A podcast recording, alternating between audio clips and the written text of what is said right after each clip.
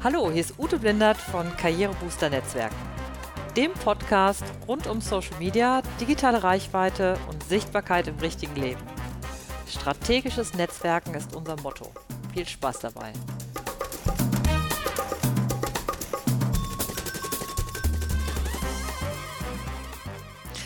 Hallo, hier ist Ute Blindert von Karrierebooster Netzwerken. Und ich melde mich heute mit der fünften Episode meines Podcasts. Heute geht es um das Thema, was Zombies mit Netzwerken zu tun haben. Tja, was haben wohl Zombies mit Netzwerken zu tun? Ich löse es euch ganz am Ende der Episode auf. Heute geht es aber erstmal grundsätzlich um das Thema Do's and Don'ts beim Netzwerken. Ich habe das ganz oft, dass wenn ich zum Beispiel Vorträge halte oder Workshops zum Thema Netzwerken mit Strategie, dann kommen auch natürlich so Fragen mit dazu, was kann ich eigentlich falsch machen beim Thema Netzwerken, ähm, was muss ich beachten, wo gibt es vielleicht auch Fettnäpfchen, was sollte ich vermeiden und all solche Sachen. Ja, und darum soll es heute gehen. Ich habe euch mal sieben Do's and Don'ts gesammelt und stelle euch die jetzt nacheinander vor. Der erste wichtige Punkt, den ich als, ähm, als sehr wichtig erachtet habe, ist dann ist erstmal zu sagen, was ist eigentlich der Kontext, in dem ich netzwerke? Und ähm, wir können jetzt erstmal da von den sozusagen vom richtigen Leben ausgehen. Da geht es darum, wenn ich mir zum Beispiel vorstelle, ich gehe auf eine Netzwerkveranstaltung und ich bin auf der einen Seite zum Beispiel in Berlin auf einer Venture Capital äh, Treffen und ähm, da ist zum Beispiel dann die Umgehensweise ganz anders, als wenn ich jetzt zum Beispiel sage, ich treffe mich mit den Frauen, äh, mit den Bloggerinnen bei einer Konferenz dann habt ihr einen ganz anderen Kontext, in dem man sich bewegt und entsprechend anders funktioniert natürlich auch das Netzwerken. Allein schon, wenn man zum Beispiel von der Sprache ausgeht, nicht nur, dass bei dem einen wahrscheinlich in Berlin dann Englisch gesprochen würde und bei dem anderen vielleicht meistens Deutsch, ähm, sondern es gibt zum Beispiel auch einfach bestimmte Schlüsselbegriffe, die man verwendet und man geht einfach anders auf andere Menschen zu, man kennt sich vielleicht auch schon anders und man hat zum Beispiel andere Back, andere Hintergründe, hat an den vielleicht an ähnlichen Universitäten studiert und so weiter.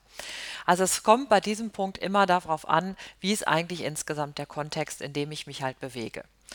Und jetzt hatte ich zwar ein Beispiel aus dem richtigen Leben angeführt, aber es ist natürlich so, dass wenn wir das Ganze jetzt wieder übertragen auf die digitalen Netzwerke, also auf Social Media, also Twitter zum Beispiel oder Facebook oder Instagram, jedes, jeder Social Media Kanal hat natürlich seine eigene, seine eigene, in gewissem Sinne seine eigene Sprache und je nachdem, in welcher Gruppe ich mich zum Beispiel bewege oder mit welcher Seite ich interagiere, habe ich natürlich auch immer eine ganz andere Tonalität und ein ganz anderes Auftreten, ähm, als wenn ich zum Beispiel vielleicht wieder auf einer anderen Seite unterwegs bin.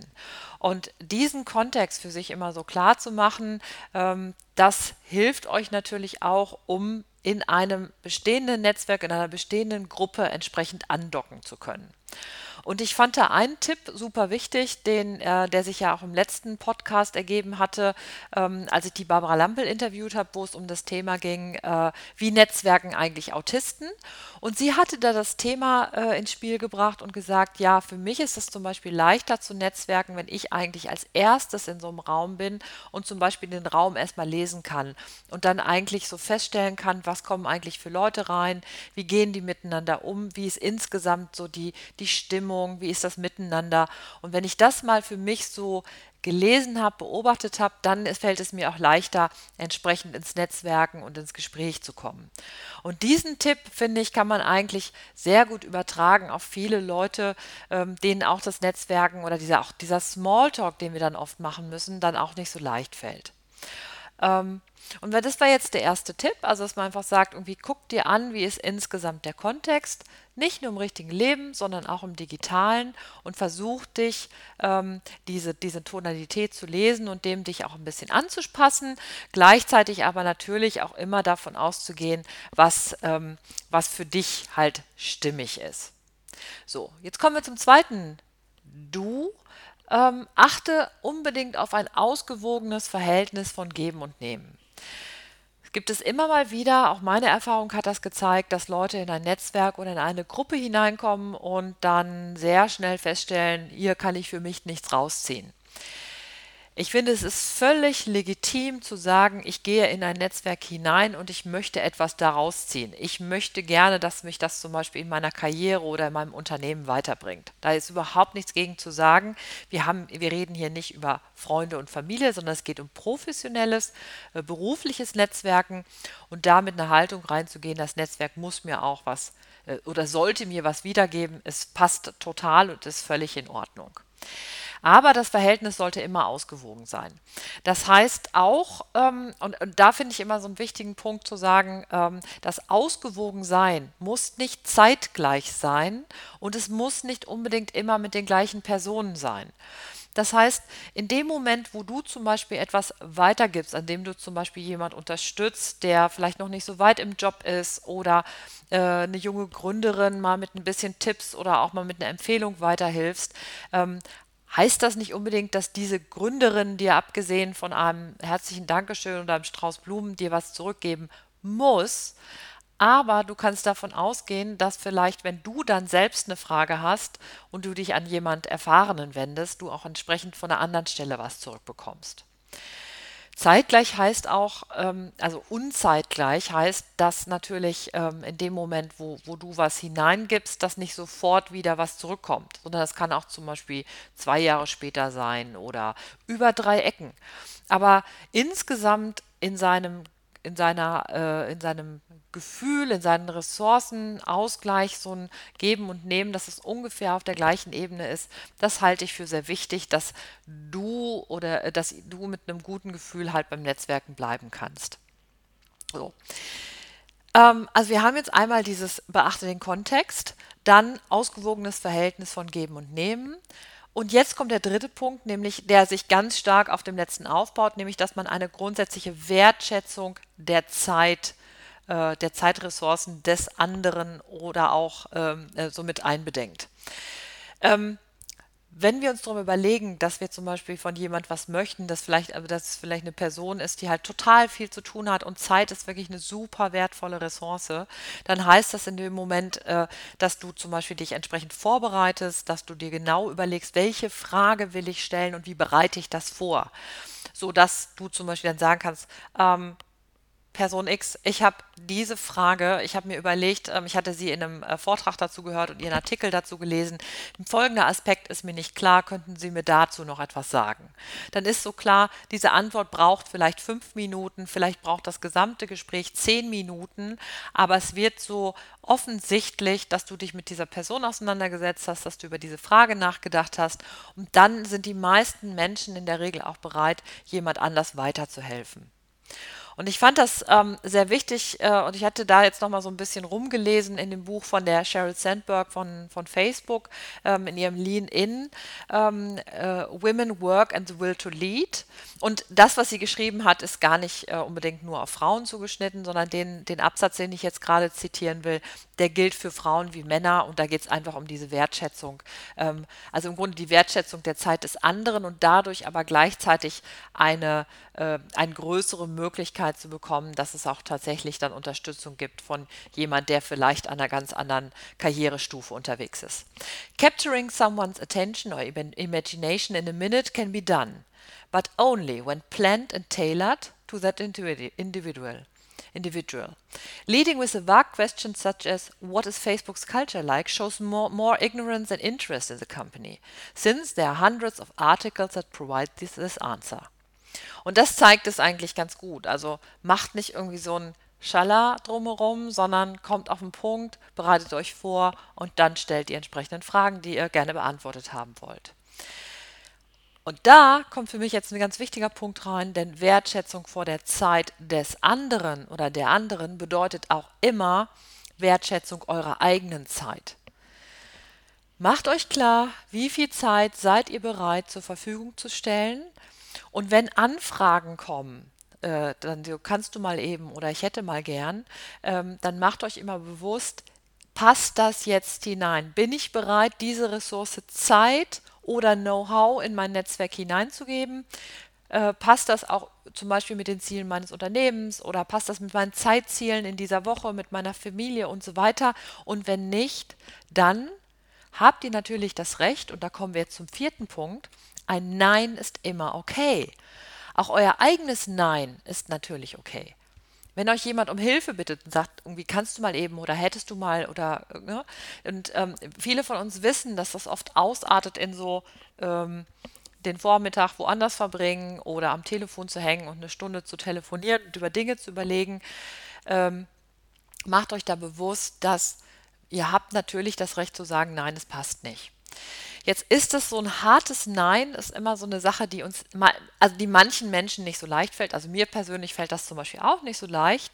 Und ich mache das immer, äh, ich habe mir das angewöhnt, dann eine Ja, Nein, Ja-Antwort zu geben. Die greift das so ein bisschen auf, zu sagen, okay, ich sehe dein, deinen Wunsch, sagen, ja, ich würde dir total gerne helfen und ich weiß, dass ich dich da auch gut unterstützen könnte. Aber momentan habe ich so viel zu tun oder bin beim Kunden vor Ort oder bin mit Arbeit zugeschüttet, äh, meine Familie und so weiter und so fort. Das ist das Nein, nein, ich kann im Moment nicht. Und jetzt kommen wir zum dritten Punkt, also zum Ja. Aber wenn du in drei Monaten immer noch das Problem hast, dann kannst du mich gerne nochmal anrufen und dann gucke ich, was ich für dich tun kann. Meistens, die meisten Sachen sind natürlich nach drei Monaten oder drei Wochen oder vier Wochen sind die natürlich geklärt und es wird dann seid ihr praktisch aus der Nummer raus, ähm, da noch unterstützen zu müssen. Also das wäre das eine. Das andere ist, falls das dann tatsächlich noch besteht, ne, dann könnt ihr ja immer noch gucken, was ist möglich, kann ich jetzt an diesem Punkt unterstützen. So, also wir haben jetzt den, wir haben den Kontext gehabt, wir haben die Ausgeglichenheit von Geben und Nehmen, wir haben ähm, wir haben gesagt, welche, welche, Wertschätzung der Zeit des anderen. Ein Nein ist immer okay. Und jetzt kommen wir zu Punkt 5. Ähm, sei erreichbar. Äh, wenn du mit da in deinem Netzwerk dein Netzwerk aufgebaut hast, für Sichtbarkeit sorgst, zum Beispiel bei den Online-Profilen, dann guck auch, dass man dich darüber erreichen kann. Also entweder checkst du regelmäßig deine Nachrichten, das heißt auch durchaus mal bei äh, Xing reinzugucken, wenn ihr es eigentlich nicht besonders aktiv nutzt, oder zum Beispiel auch mal bei Twitter in den Direktnachrichten zu schauen. Ähm, das vergesse ich zum Beispiel schon mal. Ähm, und da einfach zu gucken, ähm, hat mir da jemand was geschrieben, muss ich da irgendwas antworten? Ähm, oder was man natürlich auch leicht machen kann, dass man natürlich die entsprechenden äh, Weiterleitungen auf das eigene E-Mail-Postfach einrichtet.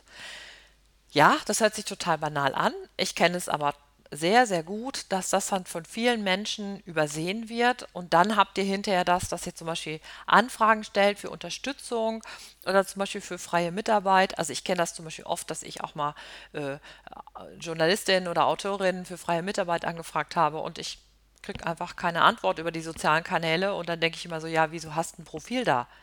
Und ähm, das finde ich einen super wichtigen Punkt.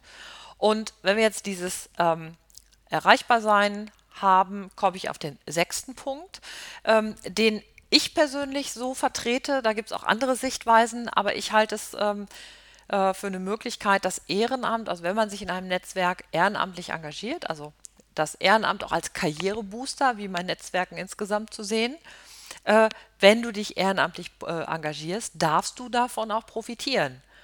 Es ist völlig legitim zu sagen, ich suche mir mein Ehrenamt genau danach aus, ob es für mich beruflich zum Beispiel nutzt oder ob ich es für mein Unternehmen nutzen kann. Das ist ähm, natürlich kannst du das machen. Wir kommen dann immer wieder zurück zu dem Geben und Nehmen. Natürlich kannst du dein Ehrenamt nicht so benutzen, dass du die ganze Zeit daraus nimmst und zum Beispiel immer nur so äh, die Vorträge abgreifst oder mit aufs Foto kommst und im Hintergrund nie arbeitest oder inhaltlich dich nie einbringst. Dann äh, haben wir wieder keine Ausgewogenheit beim Geben und Nehmen. Und da muss natürlich auch so ein ehrenamtliches Netzwerk, ein Verein, muss natürlich auch immer darauf aufpassen, ob das insgesamt ausgewogen ist und die, die Ressourcen und Mittel natürlich auch verteilt werden. Ja, und jetzt seid ihr, wisst ihr bestimmt immer noch nicht, was es mit den Zombies auf, auf sich hat. Und zwar, ähm, ja, äh, jetzt kommen wir nämlich endlich zu den Zombies. Also äh, damit ist gemeint, äh, wenn du Profile hast bei zum Beispiel LinkedIn oder Xing oder auch bei Facebook, dann mach sie doch bitte so, dass sie nicht aussehen wie tot oder äh, to äh, zwischen tot und lebendig, also wie so Zombie-Profile, also ohne Bild zum Beispiel oder äh, praktisch ohne Inhalte gefüllt, sondern wenn du ein Profil hast, dann mach es so, dass es einfach entweder lebendig ist, Oder meinetwegen tot, dann hast du halt kein Profil, aber diese Zombie-Profile bringen dir halt nichts und die bringen niemand anders was. So. Ähm, ja, und das ist so, äh, das sind so die sieben Punkte, die ich dir, meine Do's und Don'ts fürs Netzwerken, die ich dir mitgeben möchte. Äh, für, ich wäre jetzt super neugierig, ob ihr noch andere Tipps habt, äh, was jetzt, ähm, was so Do's und Don'ts anbelangt. Bestimmt, also ich habe bestimmt das nicht irgendwie alles jetzt abgegrast. Ähm, ja, ich würde mich total freuen, wenn du dir noch die anderen Folgen meines Podcasts anhörst oder dem vielleicht sogar folgst oder auf meine Webseite mal gehst und meinen Newsletter abonnierst. Und ähm, Ende August wird es auch wieder ähm, einen Freebie-Kurs geben zum Thema Netzwerken.